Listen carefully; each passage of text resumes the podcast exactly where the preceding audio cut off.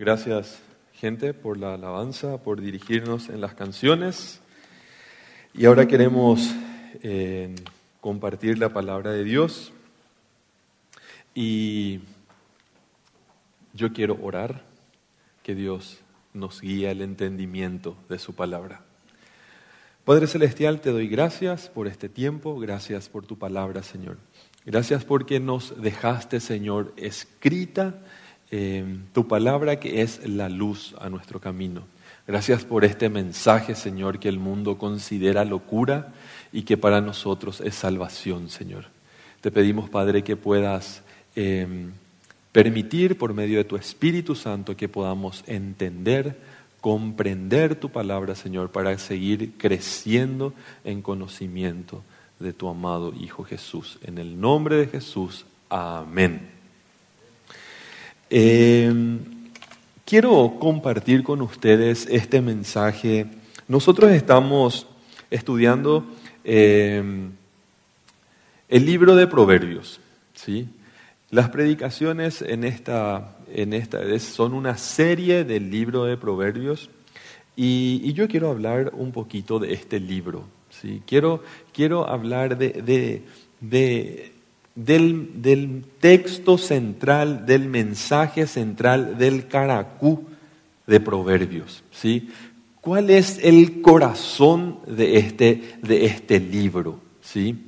Entonces, eh, de hecho, que no hay muchas vueltas que dar, que este libro trata la sabiduría y de la sabiduría en la, en la vida.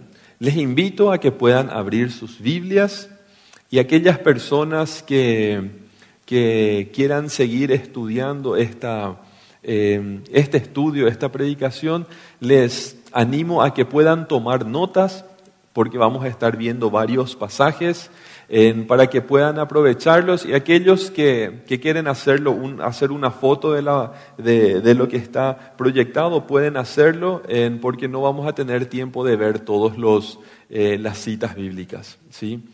Entonces, em, quiero leer lo que dice Proverbios en, en su capítulo 1, versículo 1 al 7. Leo lo que dice la palabra de Dios y lo leo según la versión eh, NBI. Dice así, Proverbios de Salomón, hijo de David, rey de Israel, para adquirir sabiduría y disciplina, para discernir palabras de inteligencia, para recibir la corrección que dan la prudencia, la rectitud, la justicia y la equidad, para infundir sagacidad en los inexpertos, conocimiento y discreción en los jóvenes. Escuche esto el sabio y aumente su saber. Reciba dirección el entendido para discernir el proverbio y la parábola de los dichos de los sabios y sus enigmas. El temor del Señor es el principio del conocimiento los necios desprecian la sabiduría y la disciplina. El libro de Proverbios es un libro riquísimo, pero tenemos que entender que el libro de Proverbios es una unidad. ¿sí? El escritor de este libro es Salomón y dice la palabra de Dios que este personaje, Salomón, estaba una vez en, en Gaboán y en sueño se le, se le presentó el Señor. Y dice que el Señor, siendo rey, el Señor se presenta a él y le dice, en lo que me pidas, te daré, le dice, ¿verdad? Entonces, ¿qué pide él? ¿Qué pide él en, en, respuesta a lo que el Señor le, le dice? Le dice que él pide sabiduría para poder gobernar al pueblo. Y el Señor, al Señor, dice la palabra de Dios, que al Señor le agradó lo que él pidió, porque no pidió para sus deleites. Y el Señor le dijo, te voy a conceder la sabiduría y vas a ser tan sabio como nunca antes hubo un sabio y como nunca después de ti va a haber un sabio, le dijo el Señor. Y encima de eso, eh, de Yapa, te voy a dar todas las riquezas y esplendor que ningún rey sobre la tierra pudo alcanzar alguna vez, le prometió el Señor. Y él es el escritor de proverbios, de muchos de los proverbios, y si él no lo escribió, él lo recopiló. ¿sí? Él juntó y hizo este libro. ¿sí? La palabra de Dios nos dice en Primera de Reyes 4 que, que Salomón compuso tres mil proverbios. ¿sí? No todos están aquí. Él compuso tres mil proverbios y fueron mil cinco canciones que él escribió. ¿Sí? Marcos Guido, mía. Nada que ver, ¿verdad? Mucho más que todos ellos, las canciones y los proverbios que él escribió. Dice que este tipo era tan sabio en botánica, en química, en física, como hoy día lo llamaríamos, que gente de otros reinos venían para poder escucharle, o en, todo caso, enviaban personas de referencia, embajadores de reino para poder escucharle, para poder tener por lo menos algo de la sabiduría de este rey. Y nosotros tenemos hoy un libro, varios libros, Cantar de los Cantares, que se, que se dice que escribió él en el principio, en su vida adulta joven, ¿sí? Ahí cuando estaban todo el amor y demás cosas en esa época, él escribió cantares. Después escribió el libro de Proverbios. En su, en su edad adulta, en media, donde estaban todas las sabidurías, y después al final de su vida, él escribió Eclesiastés. Y entonces se puede ver muy fácilmente por las etapas de su vida la sabiduría en cada etapa de su vida. Eclesiastés, por ejemplo, habla de que todo es vanidad. ¿Y qué hace él? Al mirar atrás todo lo que él tuvo, todo lo que él logró, todo lo que él alcanzó, y eh, confiado en la promesa del Señor que nadie más como él, él dijo, todo es vanidad. Si nadie te tiene a ti, todo esto es vanidad. Lo mejor que puedo hacer es tenerte a vos y todo es vanidad. ¿sí? Entonces, el libro de Proverbios tiene tres características y yo quiero mencionar estas tres características del libro de Proverbios. En primer lugar, no tiene ninguna declaración que no sea científica o que carezca de certeza. Proverbios, todo lo que dice se puede probar científicamente. ¿Sí? No hay ninguna idea loca en Proverbios. ¿Sí? Por ejemplo, un proverbio muy común y que todos conocemos dice, por sobre todas las cosas guardada, guarda tú tu corazón. ¿Por qué? Porque de él sale la vida, mana, nace la vida, es impulsada la vida, dice el proverbio. Tuvieron que pasar 2700 años para que un William, un William Harvey, en medio de un estudio de fisiología cardiovascular pueda descubrir que el corazón bombea sangre para todo el cuerpo. Él podía haber leído proverbios y ya lo iba a saber. ¿Sí? Pero pasaron 2700 años para que el tipo pueda decir lo que dice el proverbio es cierto. Que inclusive en lo físico se cumple. Sabemos que estaba hablando del corazón, del alma, que todo lo que está en el alma, de ahí mana la vida. ¿Sí? Otra característica del proverbio, el segundo, que tiene un nivel moral elevado que desacredita a cualquier erudito. ¿Sí? Em, yo como estudiante de psicología también, en, los comentarios que hay en clase, dicen, bueno, esa es una conversación socrática, dice, ¿verdad?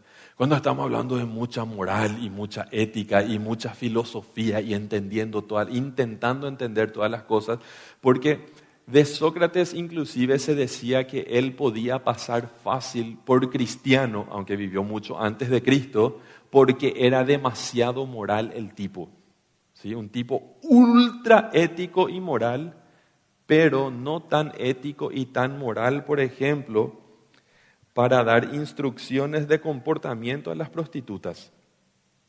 ¿Sí? O sea que había sido, no era tan ético ni tan moral como se le pinta el proverbio tiene un nivel de moralidad que cualquier erudito queda bajo él.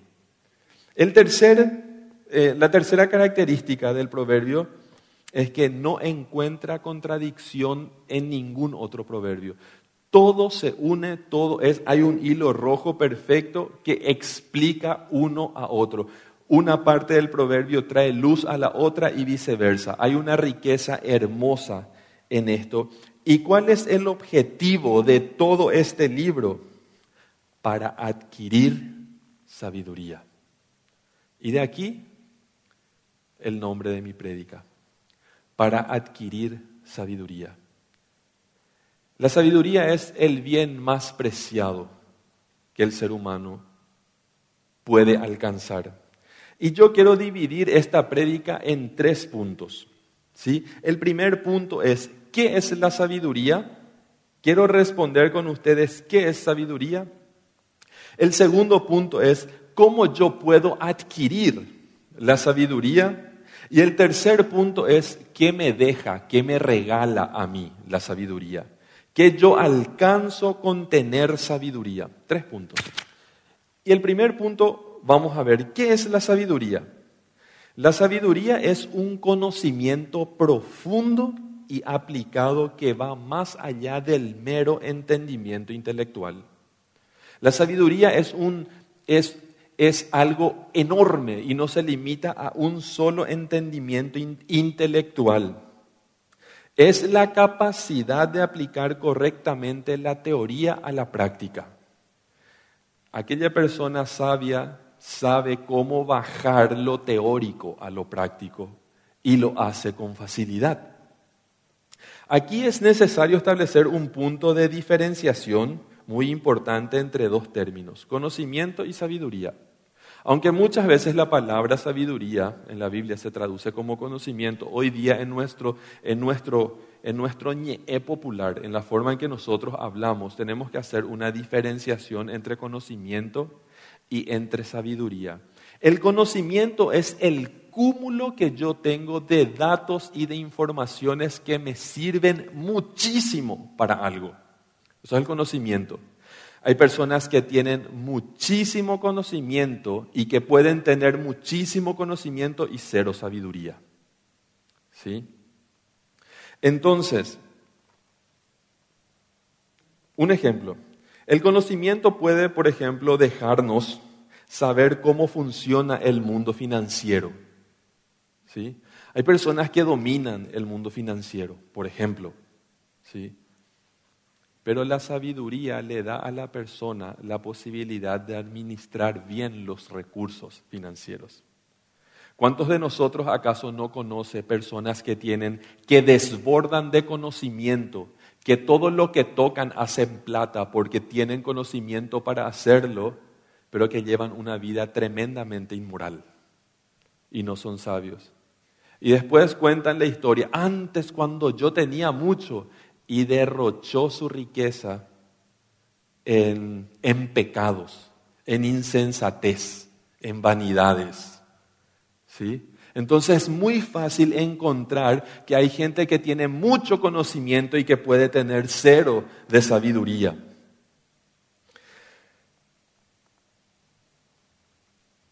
Todos nosotros sabemos que es fácil encontrar esas personas por ejemplo, ¿sí o no? Todos sabemos que tenemos que ser honestos, ¿sí o no? ¿Todos son honestos? No. Todos sabemos que no hay que ser chismosos, lo que predicó Marcel el, el domingo pasado. ¿Hay personas chismosas? Sí. Todos sabemos que no tenemos que robar. ¿Hay personas que roban? Todos sabemos que tenemos que, como cristiano, tener todos nuestros documentos en regla. Cédula del, auto, registro, en todos nuestros documentos. ¿Todos lo tienen?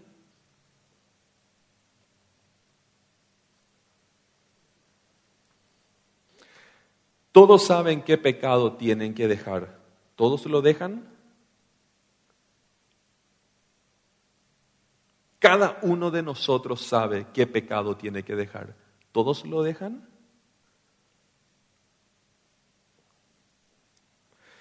Y no es de sorprendernos, queridos hermanos, porque es el mismo problema que existe desde el principio.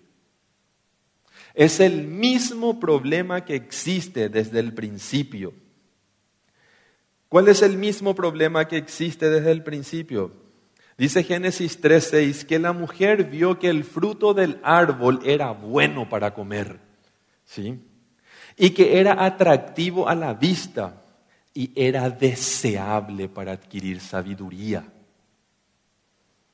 Y así que tomó del fruto, lo comió y le dio a su esposo y él también comió. ¿Y qué tiene que ver Eva acá? Que muchos hoy día, como Eva y como Adán, desean la sabiduría, despreciando el primer principio de la sabiduría, que es el temor a Jehová. Adán y Eva, quería, Adán y Eva querían tener conocimiento, pero pasaron por encima del primer principio. Teme a Jehová, tu Dios por temor a Jehová no deberían haber comido esa fruta, pero pasaron por encima del primer principio de la sabiduría y el resto de la historia lo conocemos. ¿Cuántas veces pasamos por encima del primer principio de la sabiduría por querer alcanzar algo que satisface nuestros deseos?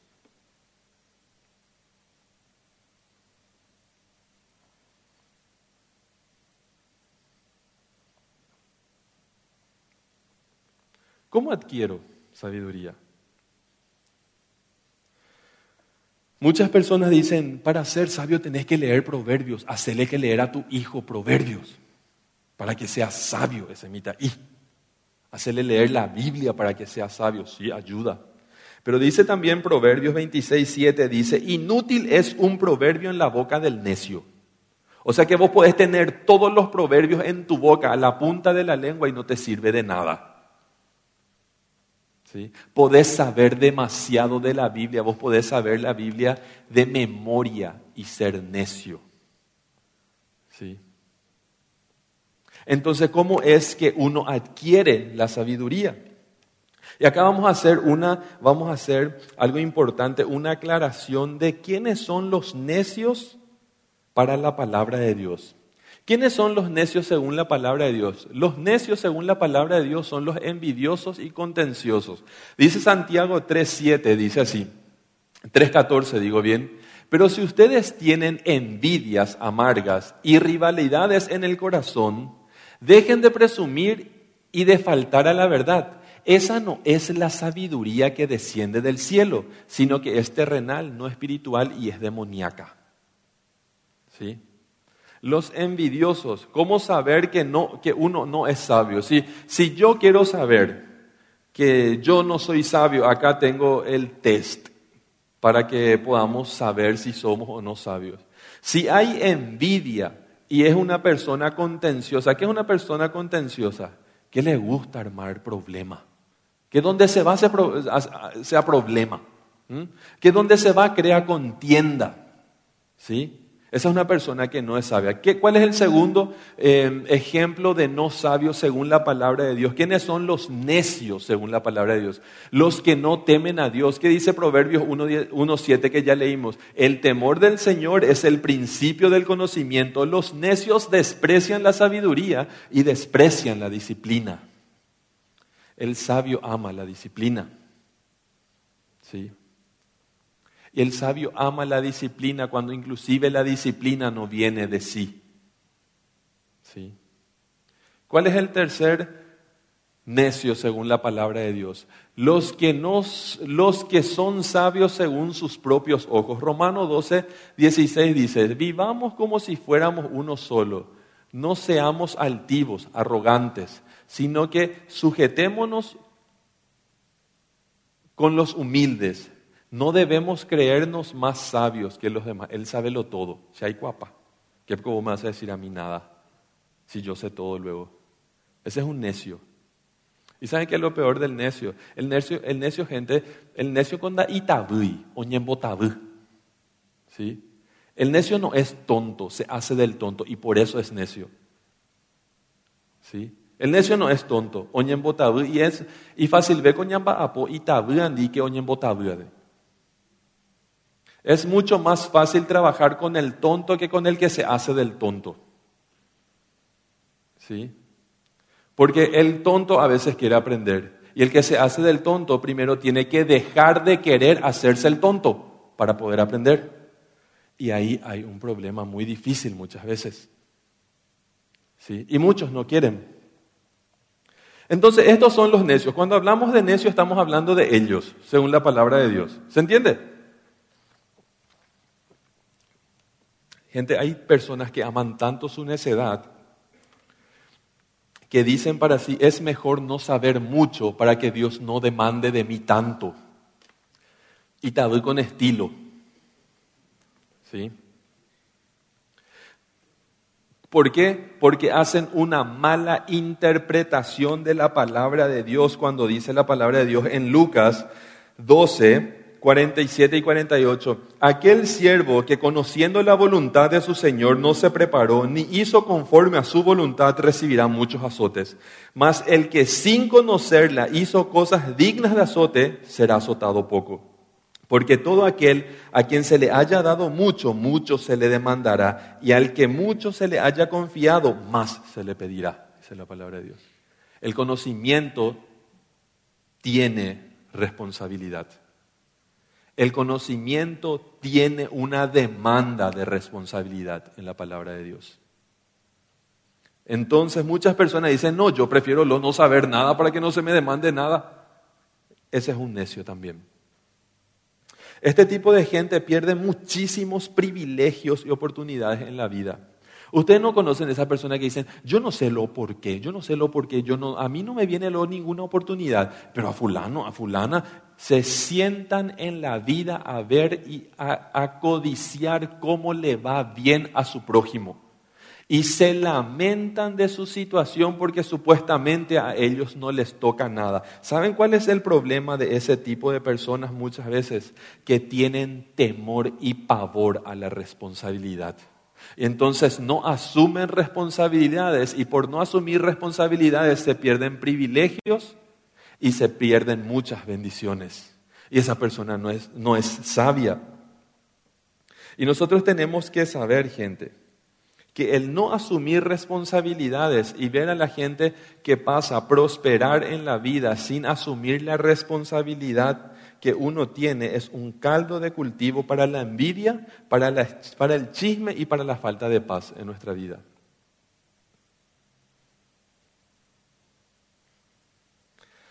Pero lo que sí podemos estar tranquilos, gente, es que Dios proveyó todos los recursos para adquirir sabiduría.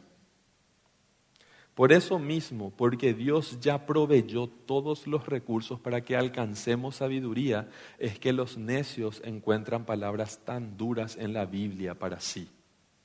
Porque Dios proveyó todo lo que nosotros necesitamos para ser sabios. Y el mejor y el mayor recurso en que se encuentra toda la sabiduría es Jesús. Cristo Jesús es nuestra sabiduría. ¿Cómo yo alcanzo la sabiduría que se menciona en Proverbio? ¿Cómo traigo esa sabiduría a mí y la hago real en mi vida? Dice la palabra de Dios en 1 Corintios 1, 30 al 31. Pero gracias a Él, ustedes están unidos en Cristo Jesús, a quien, a quien Dios ha hecho nuestra sabiduría, nuestra justificación, nuestra santificación y nuestra redención para que, como está escrito, si alguien ha de gloriarse, que se gloríe en el Señor, que se gloríe en Jesús. ¿Cómo una persona puede hacerse sabio hoy día? No hay forma de ser sabios, verdaderamente sabios, sin Jesús. Y en esto hay tres ingredientes para que esta receta, que se llama sabiduría, se pueda hacer. Y la frase ha hecho significa que Jesucristo fue hecho el medio por el cual el hombre alcanza la sabiduría, ¿qué es Dios? Es decir, es Jesús, el medio por la cual nosotros podemos alcanzar eso.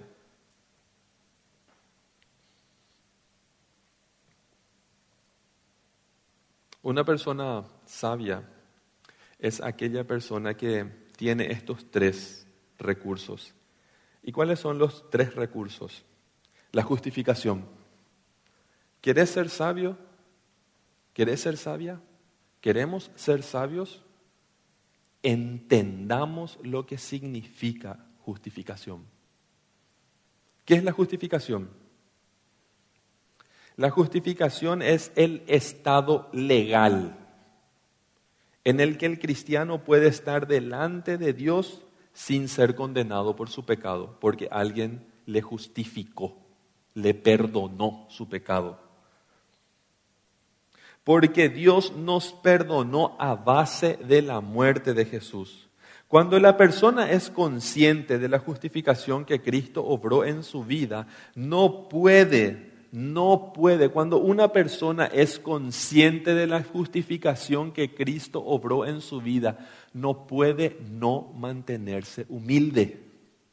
Sí o sí le convierte en una persona humilde.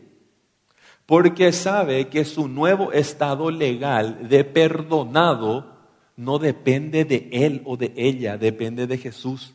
Y sabe que fue él el que le justificó. Entonces, la justificación nos mantiene humildes, gente. Y la humildad es necesaria para la sabiduría. Ninguna persona que no sea humilde va a llegar a ser sabia.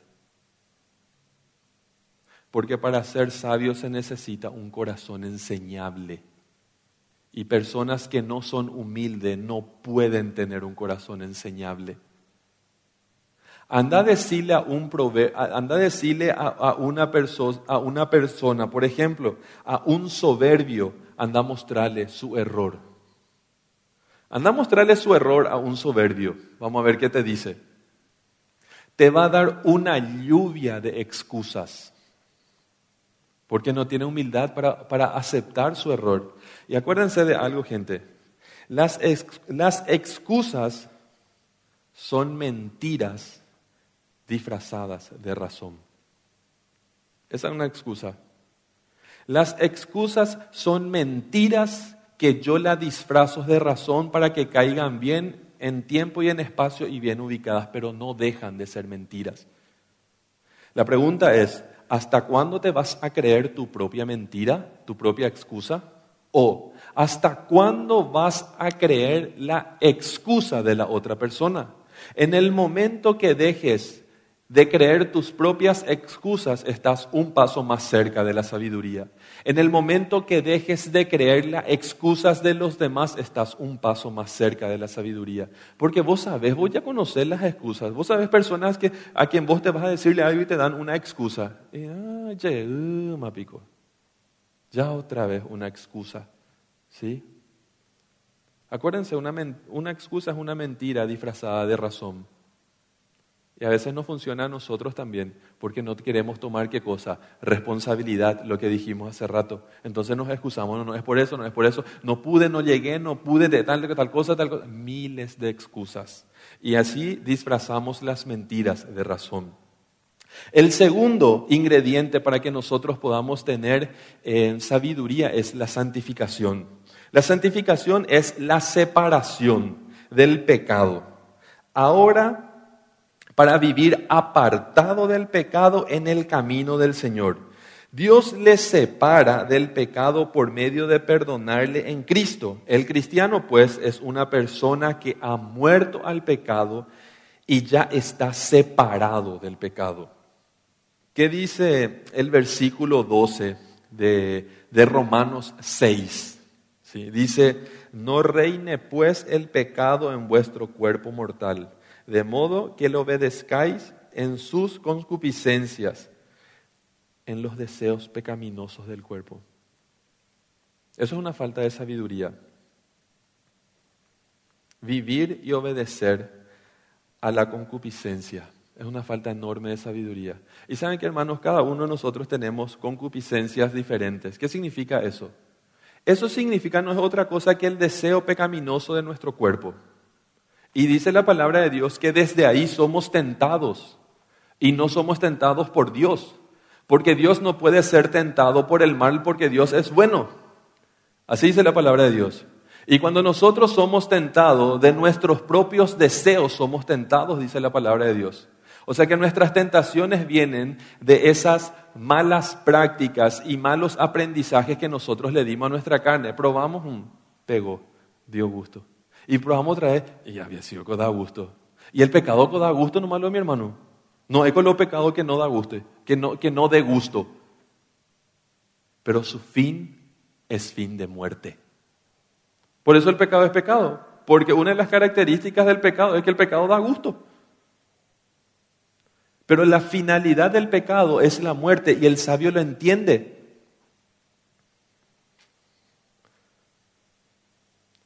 El tercer condimento es la redención. La redención especifica el acto de Dios de liberar al esclavo del pecado. ¿Sí? Una persona sabia es una persona que ya no está esclavizada, que no es un esclavo un esclavo del pecado. ¿Y por qué ya no es un, un, esclavo? Porque fue comprado por precio. Nosotros fuimos comprados, hermanos.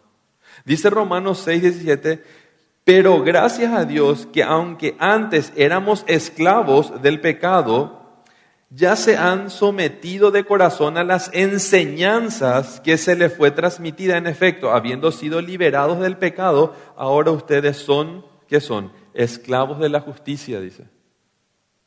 ¿Volvimos a ser esclavos? Sí, de la justicia. ¿Por qué somos esclavos de la justicia? Porque vivimos en qué? Vivimos en una nueva realidad legal. ¿Y cuál es la nueva realidad legal? En que estamos justificados. Por eso somos esclavos de la justicia. Porque estamos justificados en Cristo Jesús. Y las personas que no entiendan esto difícilmente, para no decir imposible, puedan llegar a ser sabios. ¿A qué precio, hermanos, fuimos comprados?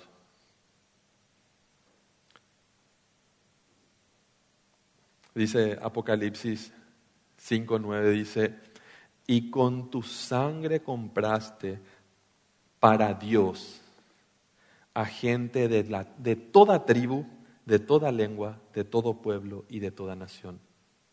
Cuando nosotros llegamos a entender que nosotros fuimos comprados con precio de sangre de Jesús, que el valor de nuestra vida es el precio de la sangre de Jesucristo, que fue entregado en la cruz del Calvario, eso nos da valor, gente, nos da sabiduría, que no valemos poco, que no valemos una excusa para aguantar. Y que una excusa mía ni siquiera es suficiente para no comprometerme. Entonces, si nosotros entendemos eso, y es ahí donde nosotros podemos vivir la sabiduría. Ese es el límite, el margen donde nosotros libremente podemos vivir la sabiduría. La sabiduría se vive en límites, gente.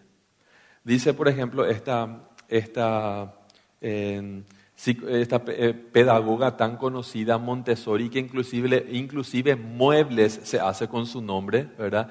Muebles estilo Montessori, ¿verdad? Las camas bajitas, los roperos bajitos, el inodoro chiquitito, inodoro Montessori, ¿verdad? Porque todo es a la, a la medida, a escala del niño según ella, ¿verdad? Y según ella, que es una de las referencias más grandes en psicología cuando se habla de niñez para la educación, dice que ella, que el niño necesita límites para vivir su libertad.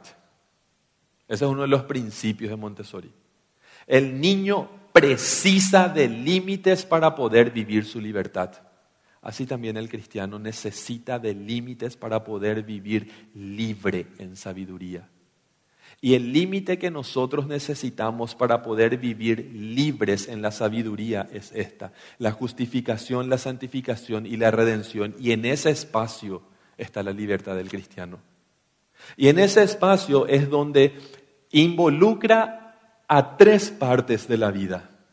Involucra a Dios y cómo sabemos lo que Dios quiere por medio de su palabra. Involucra a mi prójimo y cómo, y cómo yo sé cómo debo tratarle a mi prójimo por la palabra de Dios. Me involucra a mí y cómo yo sé lo que yo valgo por la palabra de Dios y por mi conciencia. Y por mi conciencia. Y esto va en todas las direcciones, queridos. Esto va en todas las direcciones cómo yo, cómo yo vivo la sabiduría hacia Dios, cómo yo me relaciono con Dios, cómo yo entiendo la palabra de Dios, cómo yo me manejo sabiamente dentro de este espacio con mi prójimo, sabiamente. ¿Tengo relaciones sanas? Eso es sabiduría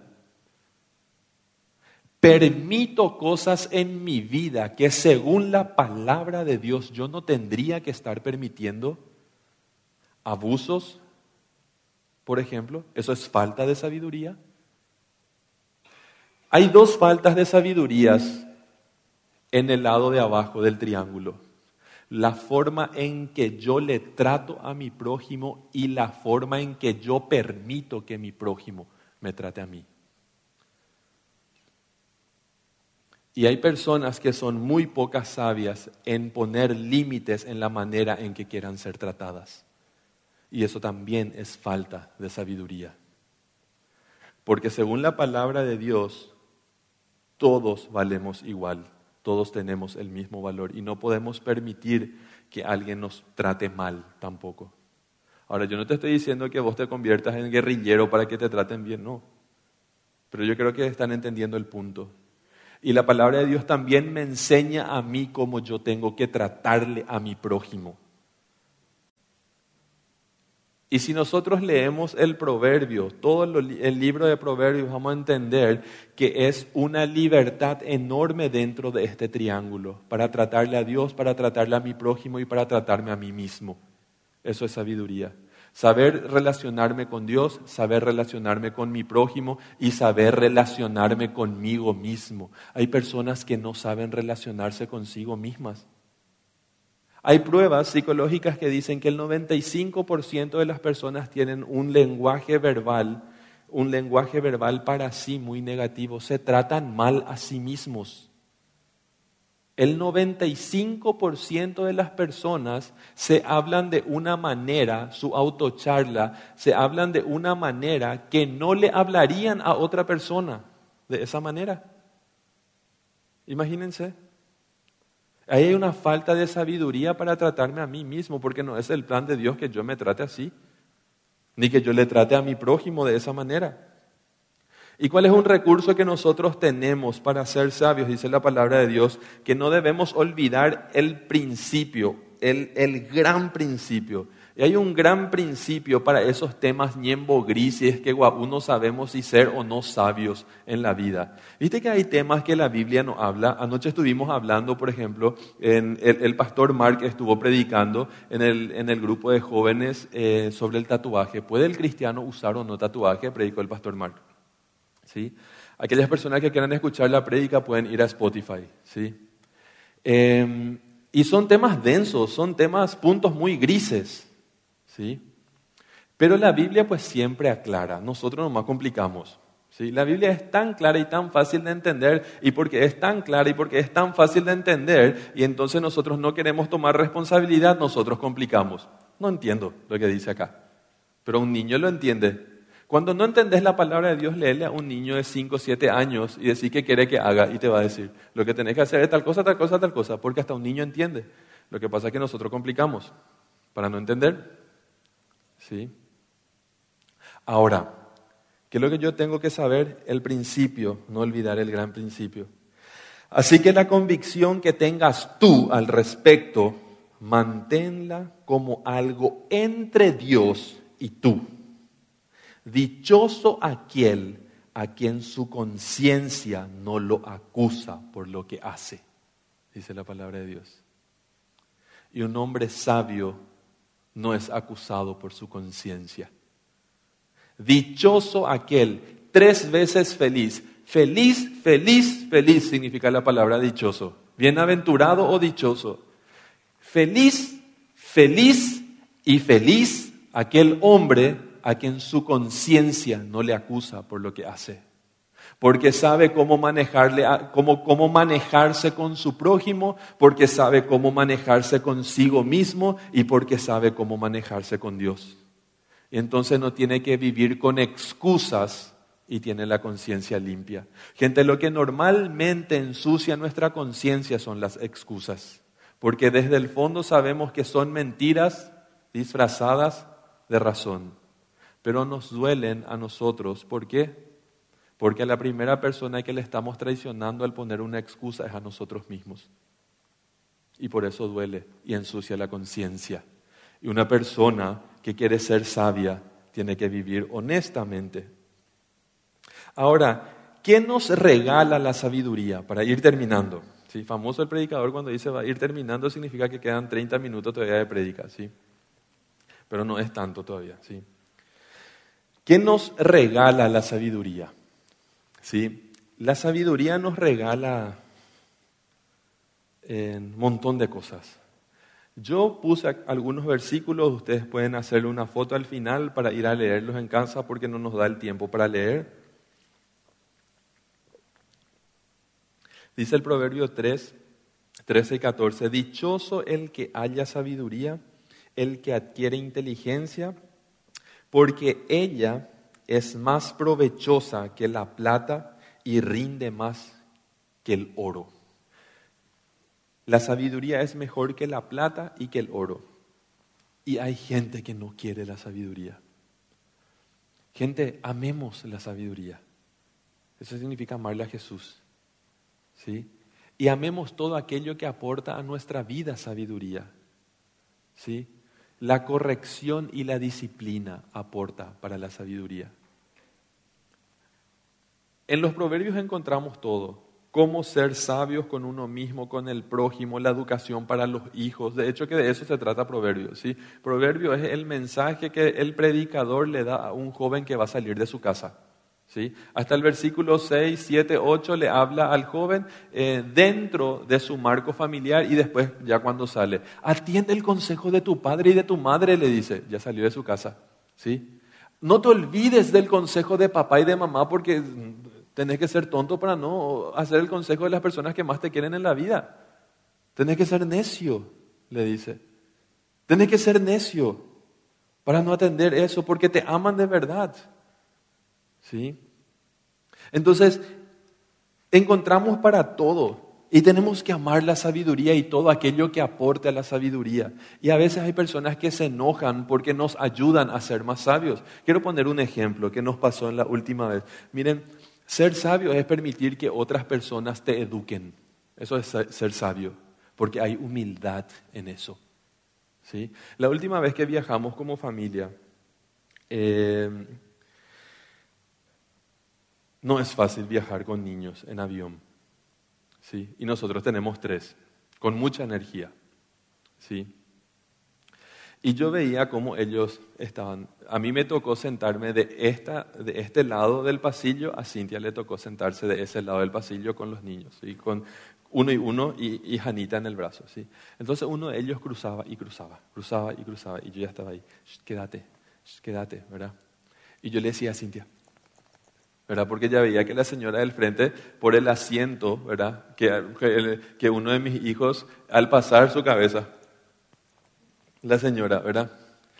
Y yo le decía, quédate, quédate, quédate. Yo le decía a Cintia, y Cintia ahí, eh, eh, toda la atención sobre Hannah. Entonces, la señora del frente se da la vuelta y le agarra a mi hijo del brazo. Y yo, ¿por qué le toca a mi hijo? ¿Verdad, papá? Sí. ¿Por qué le toca? ¿Por qué se atreve a tocarle a mi hijo?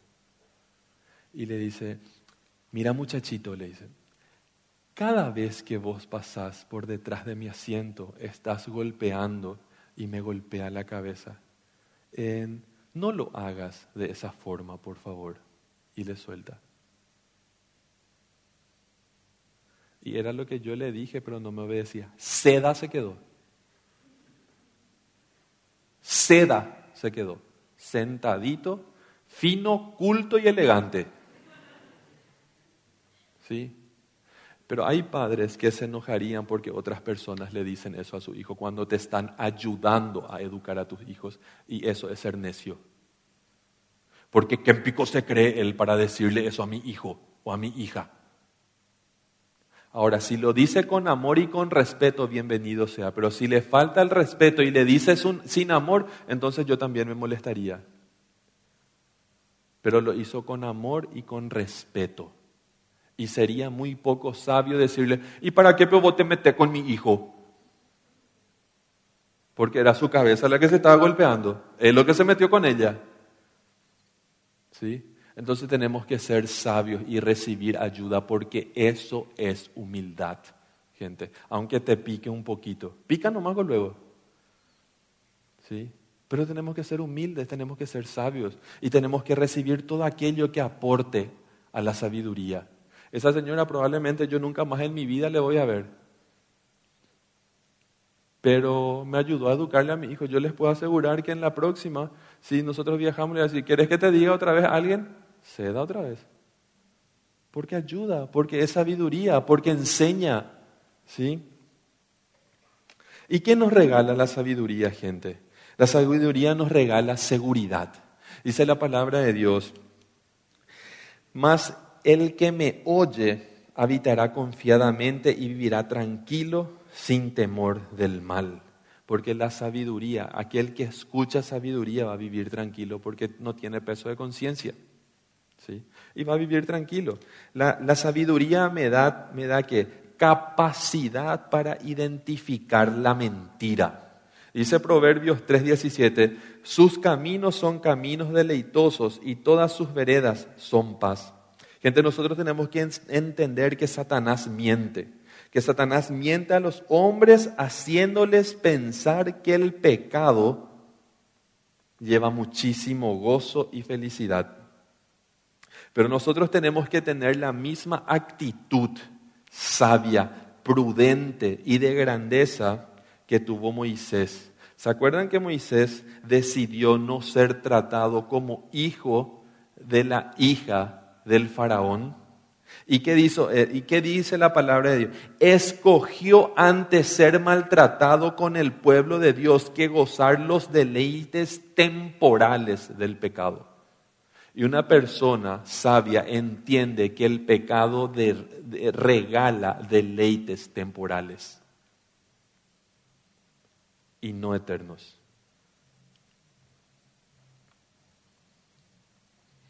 La sabiduría da una vida larga y próspera. Proverbios 3, 2. Porque la largura de días y años de vida y paz te aumentarán. Y el Proverbios 3:16 dice, largura de días está en su mano derecha y en su izquierda hay riqueza y honra. Los que viven de acuerdo con la palabra de Dios evitan muchas cosas que acortan la vida. Los que viven de acuerdo a la palabra de Dios evitan muchas cosas que acortan la vida. Y yo les puedo decir con toda propiedad, después de haber trabajado por cinco años atendiendo 1.500 pacientes por mes con personas con VIH-Sida. Trabajé por cinco años atendiendo cada mes de 1.300 a 1.500 personas infectadas con VIH-Sida. Y vivir fuera del plan de Dios acorta la vida muchas veces. Y es muy poco sabio. ¿Y por qué se mueren? Dicen algunos. ¿Por qué se mueren si es tan joven y era tan y era amaba tanto a Dios y por qué se muere tan joven? Porque Dios no te promete luego esa largura de días, pues hay que traer al Nuevo Testamento, gente. ¿Y por qué mueren los jóvenes si hay esa promesa? ¿Dios no cumple su promesa? No, Dios mejora sus promesas. Porque Él ahora nos promete vida eterna, no largura de días nomás. Porque vivimos en una realidad espiritual hoy día en el Nuevo Testamento. Y muchas personas dicen, pero ¿por qué se murió si era tan joven? Porque Dios mejoró su promesa y te regala eternidad y me regala eternidad hoy. ¿Sí? Es que Dios mejora sus promesas, gente. Y no es que Dios se olvida de sus promesas y miente, porque Dios no es hombre para que mienta, ni hijo de hombre para que se arrepienta, dice la palabra de Dios. La sabiduría enseña a evitar la mala compañía. No erréis, las malas conversaciones corrompen las buenas costumbres, dijo, eh, dijo Marcel el domingo pasado. Proverbios 2, 10 al 15 dice, la mala influencia de los hombres perversos. ¿Sí? De eso nos, nos, protege la sabiduría, de la mala influencia de los hombres perversos. Y Proverbios 2, 16, 19 dice, de la mala influencia de la mujer extraña. ¿Qué significa extraña? La prostituta. Eso significa. Y el hombre perverso, el hombre perverso pónganle en, en masculino el hombre extraño, según la palabra de Dios. ¿Por qué lo que a mí siempre me tocan? La misma clase de hombre pastor. ¿Y por qué con mi hermana lo que siempre elegí igual? ¿Por qué, pico pastor? A mí siempre me tocan las mismas mujeres. ¿Y por qué no hay sabiduría para elegir, mi hermano? Porque no estás buscando tu santificación, tu redención y moviéndote dentro de ese triángulo donde hay tanta libertad. ¿Por qué siempre me tocan ese tipo de, personas a mí en mis relaciones? Porque hay algo que sanar y porque falta sabiduría. Porque yo te puedo asegurar, a no, que, a, no, a, no que, a no ser que seas amos y no sos, que Dios no te va a decir anda a casarte con una prostituta. O una persona de mala vida. A uno en la Biblia el Señor le pidió eso. Y hubo redención, era un propósito clarísimo del Señor. ¿Sí? La sabiduría nos da honor. Primero, la sabiduría nos da riquezas para hacer que los que me aman tengan su heredad y que yo llene sus tesoros. Yo no estoy predicando acá la, teología de la prosperidad, pero la palabra de Dios dice que aquella persona sabia Dios le va a hacer rico. Eso es lo que dice la Biblia y es lo que yo tengo que decir. ¿Cómo? Yo no sé, pero la palabra de Dios dice que aquella persona sabia Dios va a llenar. ¿Sus qué dice? Sus tesoros. Ahora, ¿cuáles son los tesoros del sabio? Probablemente no es tan pobre que lo único que tenga es dinero. Probablemente un hombre sabio no es tan pobre que lo único que tenga es dinero. Sí. Y probablemente un hombre no sabio piensa que las únicas riquezas son en las cuentas bancarias. Sí. Pero el Señor también promete con respecto a las cuentas bancarias, es lo que dice su palabra. La sabiduría nos da poder. El poder de la sabiduría se ve en Proverbios 8, 14 y 16. Conmigo está el consejo del buen juicio, yo soy la inteligencia, mío es el poder. Por mí reinan los reyes, los príncipes determinan justicia, por mí dominan los príncipes y todos los gobernadores juzgan la tierra por mí, dice la sabiduría. ¿Sí? Y yo te puedo asegurar que si tenemos sabiduría, si alcanzamos sabiduría, vamos a poder gobernar con sabiduría nuestro reino, nuestra casa y todo aquello que el Señor te da para gobernar. Lo primero, tu casa. Gobernar con sabiduría las relaciones con tu esposo, con tu esposa. Hace falta, pico, gritarle si está tan cerca. ¿Sí? Hay que tener en cuenta algo. El grito que vos le haces a tu esposo o a tu esposa es directamente proporcional a la distancia emocional que vos tenés con tu esposo o con tu esposo. Si le gritas fuertísimo, el nivel el volumen se convierte en distancia. ¿Se entiende lo que digo? El volumen de tu grito se convierte en distancia. Si tu grito es así de alto, eso se convierte en distancia. Porque si le tenés tan cerca, ¿para qué le gritas si le puedo hablar? Tu volumen se convierte en distancia. Mientras más alto le grites, más lejos estás emocionalmente de él o de ella. Porque cuando eran chicos y cuando eran noviecitos, ¿sabe qué, mi amor? Yo demasiado. cerca emocionalmente. Mírense los novios cómo están cerquita uno del otro. ¿Sí? Ahora, ser sabio es no convertir el volumen por distancia en nuestras relaciones. La sabiduría nos da poder, y eso fue lo que dijimos, la sabiduría nos fortalece. Dice Eclesiastes 7:19, la sabiduría fortalece al sabio más que diez hombres poderosos, se refiere a gobernantes, que haya en una ciudad. No importa, más que todos los contactos que vos tengas, te puede fortalecer la sabiduría.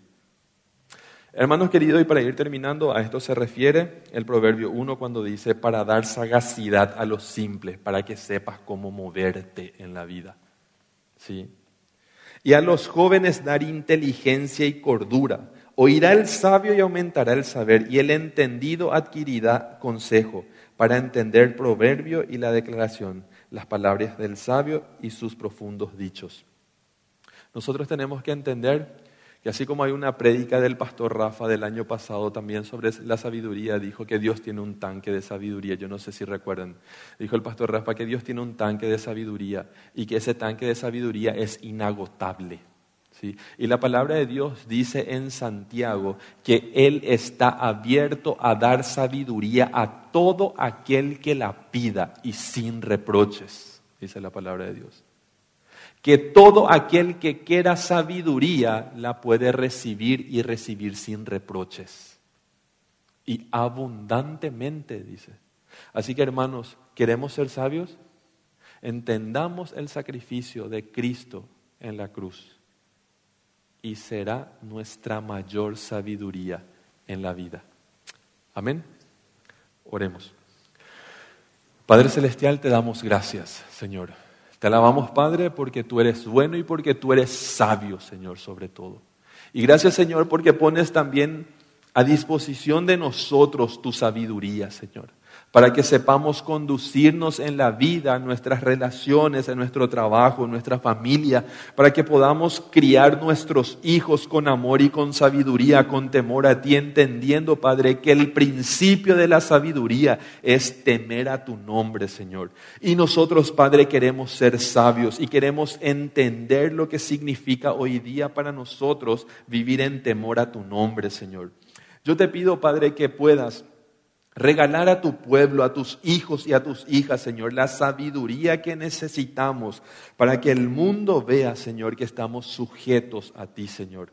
Gracias porque eso está al alcance de nosotros por el sacrificio precioso que Cristo hizo en la cruz del Calvario. Oramos eso, Señor, en el nombre de Jesús. Amén.